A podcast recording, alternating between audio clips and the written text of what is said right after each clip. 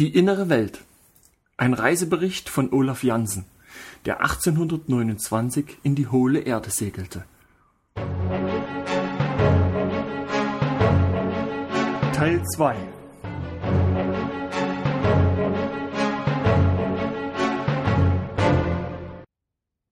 Die Sonne schien so schräg herab, als ob wir uns auf einem südlichen Breitengrad befänden, anstelle des hohen Nordens.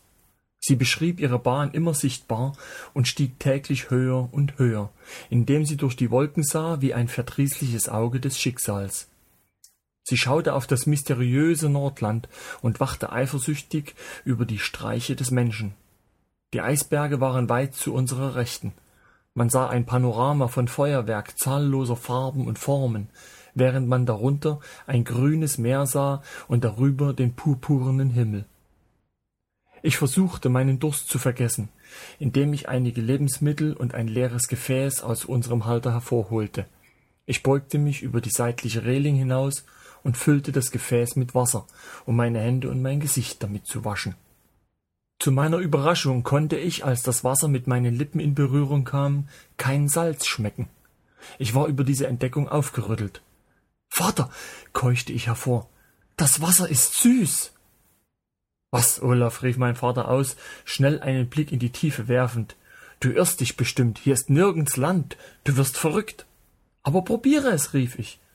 Und so kamen wir zu der Entdeckung, dass das Wasser wirklich süß war, absolut, ohne auch nur den leisesten Anklang oder auch nur den Verdacht eines salzigen Geschmackes. Wir füllten sogleich unsere beiden übrig gebliebenen Wasserbehälter, und mein Vater erklärte, dass dies eine himmlische Fügung der Götter Odin und Thor sei. Wir waren fast außer uns vor Freude, aber der Hunger drängte uns dazu, unser auferlegtes Fasten zu brechen. Was konnten wir nun, da wir süßes Wasser im offenen Meer gefunden hatten, nicht noch alles erwarten in diesen fremden Breiten, in denen noch nie ein Schiff gesegelt war und nie das Geräusch eines Ruders gehört worden war? Wir hatten kaum unseren Hunger gestillt, als ein Luftzug unsere laschen Segel zu füllen begann, und auf unseren Kompass blickend stellten wir fest, dass der nördliche Punkt fest gegen das Glas drückte.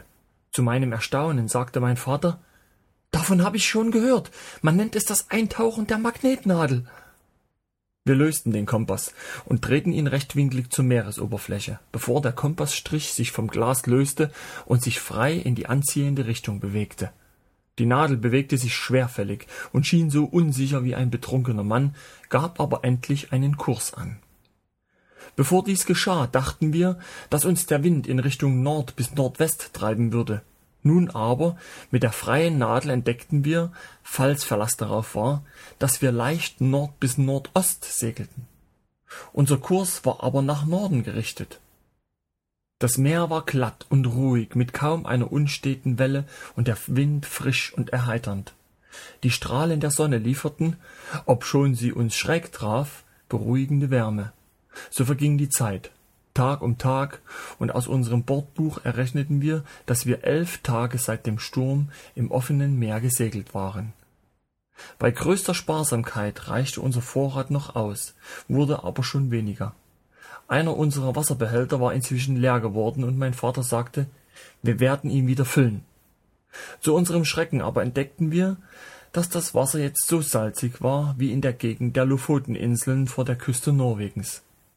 Dies nötigte uns, außerordentlich sorgsam mit dem übrigen Wasservorrat umzugehen. Ich fand, dass ich sehr schlafbedürftig war. Ob dies auf die Aufregung, in fremden Gewässer zu segeln, oder die Entspannung zurückzuführen war nach der schrecklichen Anspannung in Zusammenhang mit unserem Abenteuer im Sturm, auf See oder auf Hunger, konnte ich nicht feststellen. Ich lag zeitweise in der Kajüte unserer kleinen Schaluppe und blickte über mich in den blauen Himmelsdom, und obwohl die Sonne weit weg im Osten schien, sah ich immer einen einzelnen Stern über uns. Mehrere Tage lang war der Stern, wenn ich zu ihm hinaufblickte, direkt über uns. Es war nach unserer Berechnung um den 1. August herum, die Sonne stand hoch am Himmel und war so hell, dass ich den einsamen Stern, der meine Aufmerksamkeit noch vor wenigen Tagen auf sich gezogen hatte, nicht mehr sehen konnte. Eines Tages erschreckte mich mein Vater um diese Zeit, indem er meine Aufmerksamkeit auf einen neuen Anblick vor uns am Horizont lenkte. Das ist eine Scheinsonne, rief er aus. Ich habe darüber gelesen. Man nennt es eine Reflexion oder ein Spiegelbild. Es wird bald verschwinden. Diese mattrote falsche Sonne, für die wir sie hielten, verschwand mehrere Stunden lang nicht. Und während wir uns nicht bewusst waren, dass sie Lichtströme aussandte, konnten wir den Horizont vor uns nie absuchen, ohne dies Leuchten der sogenannten falschen Sonne während einer Zeitspanne von mindestens zwölf Stunden am Tag festzustellen. Wolken und Nebel bedeckten von Zeit zu Zeit, aber niemals ganz ihren Standort. Sie schien am Horizont des ungewissen purpurnen Himmels allmählich in dem Maße höher zu steigen, in dem wir uns fortbewegten. Man konnte kaum sagen, dass sie der Sonne glich, ausgenommen ihre runde Form, und wenn sie nicht von Wolken oder Ozeandunst verdunkelt war, war sie von verschwommenem, rotem, bronzenem Schein, der sich in ein weißes Licht einer Wolke gleich veränderte, so als ob sie den hellen Schein eines größeren Lichtes dahinter reflektierte. Endlich kamen wir in unserem Gespräch über diese rauchige, hochofenfarbene Sonne überein, dass, was immer die Ursache dieses Phänomens sein könnte, es sich nicht um eine Widerspiegelung unserer Sonne, sondern um einen Planeten irgendeiner Art dieser Wirklichkeit handelte. Einige Tage später fühlte ich mich ganz besonders schläfrig und fiel in einen tiefen Schlaf. Es schien mir, als ob ich fast unmittelbar von meinem Vater durch heftiges Schütteln an meiner Schulter und mit dem Ausruf geweckt wurde Olaf, wach auf, es ist Land in Sicht. Ich sprang auf meine Füße und, oh, unaussprechliche Freude, da in der Ferne, dennoch aber direkt in unserer Fahrtrichtung war Land, kühn in das Meer hervorspringend. Die Küstenlinie erstreckte sich weit weg zu unserer Rechten, soweit das Auge sehen konnte, und den Sandstrand entlang brachen Wellen sich in hohem Schaume, zurückweichend, dann wieder vorwärts rollend, ewig singend in monotonem Donnergetöse, dem Gesang der Tiefe. Die Küste war von Bäumen und Vegetation bedeckt. Ich kann meine Gefühle des Frohlockens bei dieser Entdeckung nicht beschreiben. Mein Vater stand bewegungslos, seine Hand auf der Ruderpinne, indem er gerade ausschaute und sein Herz den Göttern Thor und Odin in Dankgebeten und Danksagungen ausschüttete. Inzwischen hatten wir ein Netz ausgeworfen, und wir fingen einige Fische, die unseren schwindenden Vorrat an Proviant bereicherten. Der Kompass, den wir aus Angst vor einem neuen Sturm wieder an seinem alten Platz befestigt hatten, zeigte noch immer nach Norden indem er sich in seinem Drehpunkt bewegte, genau wie in Stockholm. Das Neigen der Nadel hatte aufgehört. Was konnte das bedeuten? Denn unsere vielen Segeltage hatten uns bestimmt weit über den Nordpol hinausgetragen. Und trotzdem deutete die Nadel weiterhin in Richtung Norden. Wir waren äußerst verblüfft, denn wir fuhren jetzt bestimmt in südlicher Richtung. Drei Tage segelten wir die Küstenlinie entlang und kamen dann zur Mündung oder dem Fjord eines Flusses von enormer Ausdehnung. Sie glich eher einer großen Bucht, und in sie hinein steuerten wir unser Boot Richtung leicht nordöstlich vom Süden. Durch einen unangenehmen Wind, der uns ungefähr zwölf Stunden am Tag begleitete, beschlossen wir unsere Route landeinwärts zu nehmen. Dieses Gewässer stellte sich später als mächtiger Strom heraus, der, wie wir später von den Bewohnern erfuhren, Mittikeel genannt wurde. Danach setzten wir unsere Fahrt noch zehn Tage lang fort und stellten fest, dass wir glücklicherweise eine Strecke zurückgelegt hatten, wo die Gezeiten das Wasser, das süß geworden war, nicht länger beeinflussten. Diese Entdeckung kam um nichts zu früh, denn unser übrig gebliebener Wasserbehälter war so ziemlich erschöpft. Wir verloren keine Zeit, unsere Fässer neu zu füllen und segelten weiter stromaufwärts, wenn der Wind günstig war. Am Ufer entlang erblickte man große Wälder, die sich an den Flussufern ausdehnten. Die Bäume waren von enormer Größe. Wir gingen in der Nähe einer Sandbank vor Anker und warteten an Land. Wir fühlten uns belohnt, als wir eine Menge Nüsse fanden, die sehr gut schmeckten, unseren Hunger stillten und eine willkommene Abwechslung in unserem monotonen Lebensmittelvorrat darstellten. Es war ungefähr der 1. September. Mehr als fünf Monate errechneten wir, seitdem wir Stockholm verlassen hatten. Plötzlich kamen wir vor Schrecken fast von Sinnen, als wir in der Ferne Menschen singen hörten. Sehr kurze Zeit danach erblickten wir ein riesiges Schiff, welches den Fluss hinab direkt auf uns zuglitt. An Bord sang man in solch mächtigem Chor, dass das Echo von Ufer zu Ufer schallte. Es klang wie tausende von Stimmen und erfüllte das ganze Universum mit zitternder Melodie. Die Begleitmusik wurde auf Saiteninstrumenten, unseren Harfen nicht unähnlich, gespielt. Das Schiff war größer als irgendeines, das wir je gesehen hatten, und es war anders konstruiert. Während dieser bestimmten Zeit geriet unsere Schaluppe in eine windstille Zone und befand sich nicht weit vom Ufer entfernt. Das Flussufer war mit riesigen Bäumen bedeckt und erhob sich in wunderbarer Weise mehrere hundert Meter hoch. Wir schienen am Rande eines Urwaldes zu sein, der sich ohne Zweifel weit landeinwärts erstreckte. Das Riesenfahrzeug hielt an, und sofort wurde ein kleines Boot herabgelassen, und sechs Männer von gigantischer Statur ruderten auf unser kleines Fischerboot zu. Sie redeten uns in einer fremden Sprache an. An ihren Gesten konnten wir aber erkennen, dass sie nicht unfreundlich waren. Sie redeten viel miteinander, und einer von ihnen lachte maßlos, als ob man mit unserem Auffinden eine komische Entdeckung gemacht hätte. Einer von ihnen erblickte unseren Kompass, und der schien ihn mehr als alles andere an unserer Schaluppe zu interessieren. Endlich machte ihr Anführer ein Zeichen, als ob er uns fragen wollte, ob wir willens wären, unser Fahrzeug zu verlassen, um an Bord ihres Schiffes zu gehen. Was sagst du, mein Sohn? fragte mein Vater. Sie können nicht mehr tun, als uns umbringen. Sie scheinen freundlich gesinnt zu sein, antwortete ich, obwohl sie schreckliche Riesen sind. Sie müssen die auserwählten sechs des königlichen Regimentes sein. Sieh nur, wie groß sie sind. Wir gehen besser freiwillig als mit Gewalt, sagte mein Vater lächelnd, denn sie sind bestimmt imstande, uns einzufangen, worauf er durch Zeichen zu verstehen gab, dass wir bereit wären, mit ihnen zu kommen. Innerhalb weniger Minuten waren wir an Bord des Schiffes, und nach einer halben Stunde war unser kleines Fischerfahrzeug direkt aus dem Wasser mittels einer sonderbaren Art Schlinge und Haken gehoben und als eine Art Kuriosität an Bord gesetzt worden.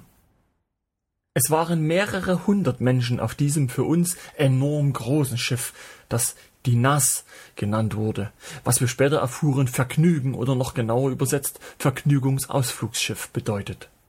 Wenn mein Vater und ich von den Reisenden neugierig beobachtet wurden, so setzte uns diese fremde Rasse von Riesen ebenso sehr in Erstaunen. Es war nicht ein einziger Mann an Bord, der nicht volle vier Meter groß war. Sie trugen alle Vollbärte, nicht besonders lang, aber offensichtlich kurz gestutzt. Sie hatten milde und schöne Gesichter, ganz besonders hell und von frischer Farbe. Die Haare und der Bart waren bei einigen schwarz, bei anderen sandfarbig oder gelb. Der Kapitän, wie wir den würdigen Kommandanten des großen Schiffes nannten, war einen ganzen Kopf größer als seine ganze Mannschaft. Die Frauen waren im Durchschnitt drei Meter bis drei Meter dreißig groß. Ihre Grundzüge waren ganz besonders ebenmäßig und fein, während ihre Gesichtsfarbe von größter Klarheit und gesunder Ausstrahlung war. Beide, Männer und Frauen, schienen im Besitz dessen zu sein, was wir eine gute Erziehung nennen, und trotz ihrer ungeheuren Größe war nichts an ihnen, das auf Plumpheit schließen ließ. Weil ich ein junger Mann von neunzehn Jahren war, sah man auf mich ohne Zweifel wie auf einen echten Däumling herab. Die zwei Meter zehn meines Vaters reichten gerade bis zur Taille dieser Leute. Jeder schien mit den anderen zu wetteifern im Austausch von höflichen Freundlichkeiten uns gegenüber, aber alle lachten herzlich, wie ich mich erinnere, als sie Stühle für meinen Vater und mich improvisierten, damit wir am Tisch sitzen konnten. Sie waren nach ihrer Eigenart in reiche Gewänder gekleidet. Die Männer trugen handgestrickte Tuniken aus Seide und Satin und Gürtel um die Taille. Sie trugen Kniehosen und Strümpfe von feinem Gewebe, während sie an den Füßen Sandalen mit Goldschnallen trugen. Wir entdeckten bald, dass Gold eines der üblichsten bekannten Metalle war und dass es besonders ausgiebig zu Dekorationen gebraucht wurde. Es mag seltsam erscheinen, dass weder mein Vater noch ich Angst um unsere Sicherheit empfanden. Wir sind nach Hause gekommen, sagte mein Vater zu mir. Dies ist die Erfüllung der Überlieferung, von der mir mein Vater und meines Vaters Vater und noch rückwärts viele Generationen unserer Rasse erzählten. Dies ist ganz bestimmt das Land hinter dem Nordwind. Wir schienen die Gesellschaft so zu beeindrucken, dass wir der besonderen Obhut eines der Männer, Jules Galdea, und seiner Frau anvertraut wurden, damit wir ihre Sprache erlernen sollten, und wir waren unsererseits ebenso begierig zu lernen, wie sie zu belehren. Auf den Befehl des Kapitäns hin wurde das Schiff geschickt gedreht, und man begann nun seinen Kurs stromaufwärts zu nehmen. Die Maschinerie, obwohl geräuschlos, war sehr stark. Die Ufer und Bäume auf beiden Seiten schienen vorbeizuschießen. Die Schiffsgeschwindigkeit übertraf zeitweilig jeden Eisenbahnzug, den ich in Amerika je benutzte. Es war wunderbar. In der Zwischenzeit waren die Sonnenstrahlen unseren Blicken entschwunden. Wir fanden aber eine innere Strahlungsquelle, die aus der mattroten Sonne kam und die unsere Aufmerksamkeit schon auf sich gezogen hatte. Sie brachte jetzt weißes Licht hervor, offenbar aus einer fernen Wolkenbank vor uns. Es spendete mehr Licht, würde ich sagen, als zwei Vollmonde in der klarsten aller Nächte. Zwölf Stunden später sollte diese weiße Wolke sich wie verdunkelt den Blicken entziehen, und die zwölf Stunden danach stimmten überein mit unserer Nacht. Wir lernten sehr bald, dass diese fremdartigen Menschen Anbeter der großen Nachtwolke waren. Es war der in eine Feuerwolke gehüllte Gott der inneren Welt. Das Schiff war ausgerüstet mit einer Beleuchtungsart, von der ich jetzt annehme, dass es Elektrizität war aber weder mein Vater noch ich waren mit mechanischen Dingen vertraut genug, um verstehen zu können, woher die Kraft kam, die das Schiff bewegte, oder aber auch, womit die sanften, schönen Leuchten gespeist wurden, die denselben Zweck erfüllten wie unsere heutige Straßenbeleuchtung in unseren Städten, unseren Häusern und den Geschäften. Es wird daran erinnert, dass der Zeitpunkt der Niederschrift der Herbst des Jahres 1829 ist und wir von der äußeren Oberfläche der Erde damals sozusagen nur von Elektrizität sprechen konnten. Der elektrisch geladene Zustand der Luft wirkte sich wie eine dauernde Anregung aus. Ich habe mich in meinem Leben nie wohler gefühlt als während der zwei Jahre, die mein Vater und ich auf der Innenseite der Erde verbrachten. Das Schiff, auf dem wir uns befanden, war zwei Tage nach unserer Anbordnahme am Ziel angekommen. Mein Vater sagte, dass wir uns schätzungsweise direkt unterhalb von Stockholm oder London befänden. Die Stadt, die wir erreicht hatten, hieß Jehu, eine Seestadt. Die Häuser waren groß und von schöner Bauart, ziemlich einheitlich, aber doch nicht gleich. Die Hauptbeschäftigung der Menschen schien der Ackerbau zu sein. Die Berghänge waren von Weingärten bedeckt, während die Täler dem Anbau von Getreide dienten. Ich habe nie einen solchen Goldaufwand gesehen, er war überall. Die Türrahmen waren eingelegt, die Tische furniert mit Goldblättern, die Kuppeln der öffentlichen Gebäude waren aus Gold, es wurde besonders bei der Verzierung großer Musikhallen verwendet. Die Vegetation wuchs in verschwenderischer Fülle und Früchte hatten das allerherrlichste Aroma. Die Traubenreben waren 120 bis 150 Zentimeter lang, jede Beere so groß wie eine Orange und mehr als kopfgroße Äpfel waren typisch für das wunderbare Wachstum der Dinge auf der Innenseite der Erde. Die großen Rotholzbäume Kaliforniens würde man hier für Unterholz halten, verglichen mit den riesigen Waldbäumen, die sich in alle Richtungen meilenweit erstreckten Während der letzten Tage unserer Reise auf dem Fluss sahen wir riesige Viehherden in den Vorbergen der Gebirge. Wir hörten viel von einer Stadt Eden genannt, waren aber ein ganzes Jahr lang in Jehu. Am Ende dieser Zeit hatten wir gelernt, die Sprache dieser fremden Menschenrasse ziemlich gut zu sprechen. Unser Lehrer Jules Galdea und seine Frau zeigten wahrlich lobenswerte Geduld.